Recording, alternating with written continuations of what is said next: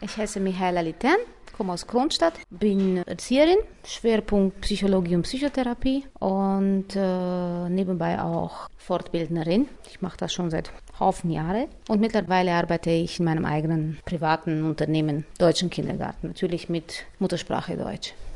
Wie entstand die Idee, einen privaten Kindergarten, einen deutschen Kindergarten zu gründen? Als ausgebildete Erzieherin ja, und Referentin und dann auch noch fortgebildet als Psychologe und Psychotherapeut habe ich das Bedürfnis einfach gespürt, mit den Kindern so zu arbeiten, wie ich es mir wünsche. Ja, nachdem ich dann halt meine Anfangsjahre im staatlichen System gearbeitet habe, habe ich gesagt, so, jetzt reicht's. Natürlich waren noch andere persönliche Gründe dabei, aber das war eigentlich der Drang. Ich bin so eher eine Person, die Gleichgewicht sucht. Also ich mag keine Ungerechtigkeit. Und ich finde es ungerecht, wenn man Kindern nicht das anbieten kann, wofür man dastehen sollte eigentlich. Und natürlich hat mir dann eben meine Ausbildung dazu geholfen. Die Konjunktur war halt in Kronstadt wunderbar, weil Kronstadt halt vom deutschen Wesen und dem deutschen Umfeld eigentlich ganz, ganz weit vorn ist, finde ich. Ich selber bin rumänisch hundertprozentig, habe aber halt schon seit meinem zweiten Lebensjahr Kindergartenschule und so weiter dann halt auf Deutsch.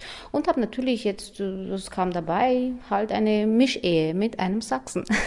und mein Mann ist einer, der mich sehr, sehr stark unterstützt in dieser Sache. Ihm liegt es auch dran, weil er halt seine, ich weiß nicht, ob er seine Wurzeln irgendwie, die Tradition, ich weiß nicht, die Geschichte oder sonst was weiterführen möchte. Es liegt uns aber wirklich dran, die Sprache und alles, was drumherum ist, dieses Umfeld, so viel wie möglich gut aufrechtzuerhalten. Es nicht nur zu vermarkten als Sprache, die den Kindern hilft, als Erwachsene bessere Jobs zu kriegen, denn das bekommen sie sowieso, ist ja klar, sondern dass diese Leute, die diese Sprache lernen, diese Kinder, verstehen, dass die Sprache nicht nur pur Sprache bedeutet, sondern dass sie wirklich mit Traditionen, mit diesem deutschen Umfeld zu tun hat, dass man was aufbauen kann. Und das machen wir dann halt durch verschiedene Projekte und so weiter.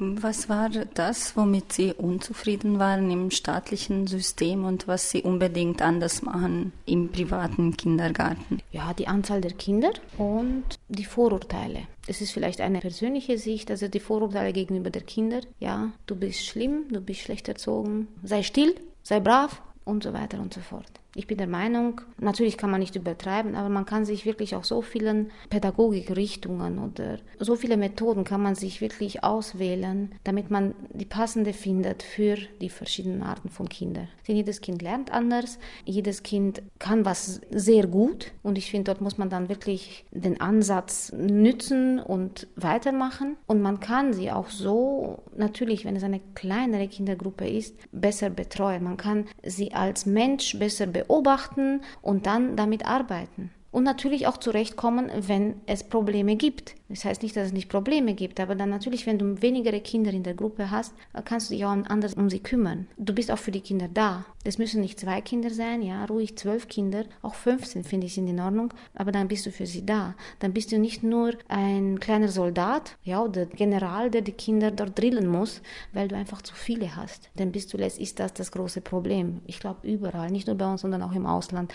Die Anzahl der Kinder ist einfach zu, zu groß und die Kinder gehen einfach in diesen Gruppen unter sehr gute Kinder gehen einfach in diesen Gruppen unter, weil, weil sie nicht zum Vorschein kommen können. Denn nicht alle Kinder haben Kämpfernatur. Wir erziehen die Kinder heutzutage, meine Güte, wie in einem Dschungel, finde ich. Also ich finde das rumänische staatliche System wie ein Dschungel ehrlich gesagt, wo die Kinder einfach zurechtkommen müssen und dann wundern wir uns, dass die Kinder böse zueinander sind, dass sie sich nicht gegenseitig helfen, dass dieser Konkurrenzdrang höher ist als Hilfeleistung oder sich gegenseitig zu unterstützen. Das ist natürlich wahrscheinlich utopisch.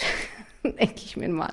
Aber ein bisschen so wie ich es will, kann ich dann halt bei mir in der Einrichtung haben und bin dann halt zufrieden, dass ich das so für mich wenigstens schaffen kann und für die Kinder, die wir da haben. Und dass sie dann durch die Art und Weise, wie wir uns um sie kümmern, als gut vorbereitete Kinder in die Schule gehen können. Wie konnten Sie geeignete Mitarbeiterinnen finden, Erzieherinnen? Viele Arbeit Arbeitgeber beklagen sich, dass das auch immer schwieriger wird. Ich glaube, dass ich sie gefunden habe, sage ich mal, war, glaube ich, einfach pures Glück erstmal. Es ist nicht unbedingt die Frage, wie man sie findet, sondern wie man sie behält. Ich weiß nicht, es ist eher bei uns eine Partnerarbeit und Vorbildarbeit. Also ich bin nicht die Chefin, ja, die dann Befehle austeilt. Ich arbeite gleichzeitig mit ihnen, habe meine eigene Gruppe jedes Jahr, immer wieder. Also wir machen vieles gemeinsam. Unsere Arbeit bezieht sich vor allem auf Respekt, auf Gespräche. Wenn sie dann vielleicht Fehler machen oder nicht weiter wissen, dann, dann helfe ich ihnen einfach weiter. Also es geht auch darum, wie man mit ihnen umgeht als Menschen. Also je, wir sind alle Menschen, alle machen wir Fehler. Ich bin auch nicht perfekt. Ja, wenn ich mal auch was äh, nicht hinkriege, okay, dann sie unterstützen mich gleichzeitig auch. Wenn ich mal nicht Zeit habe oder sonst was, sind sie da. Es geht einfach nur darum, füreinander da zu sein und sich zu respektieren und nicht äh, ihnen dieses Gefühl zu geben, dass sie dort nur Angestellte sind.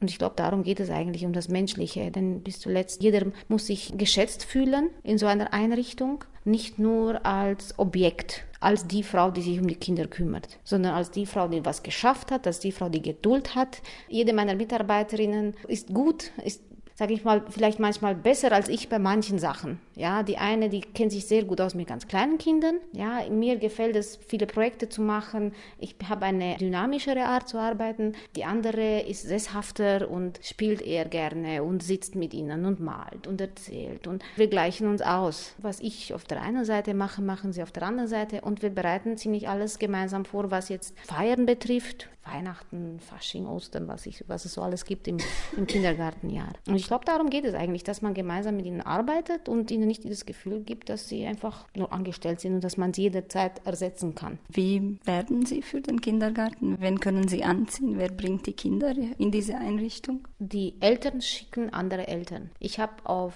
Internetwerbung schon längst verzichtet, weil sehr komische Leute da reingekommen sind. Ja, es ist einfach unsere Arbeit werbt für uns. Ich mache nichts eigentlich. Das kann ich nur sagen. Also Eltern schicken einfach andere Eltern. Und man erfährt dann und dann sagen sie, ja, warum haben sie nicht irgendwo geworben oder dass man euch schneller findet, sage ich, es ist halt so gekommen, wir bleiben dabei. Ich bin der Meinung, man muss jetzt nicht, was weiß ich, großen Tamtam -Tam machen, weil, ich weiß nicht, die Arbeit für einen irgendwann dann doch Werbung genug ist. Oder die Leistung, die man bringt, die Qualität, die man bringt und die Kinder, die dann in der Schule sind und äh, die dann äh, die Sprache gut können, die gut zurechtkommen, dann fragt man ja halt nach, wo warst du früher oder von wo kannst du so gut Deutsch oder die Leute reden untereinander und das ist Werbung genug.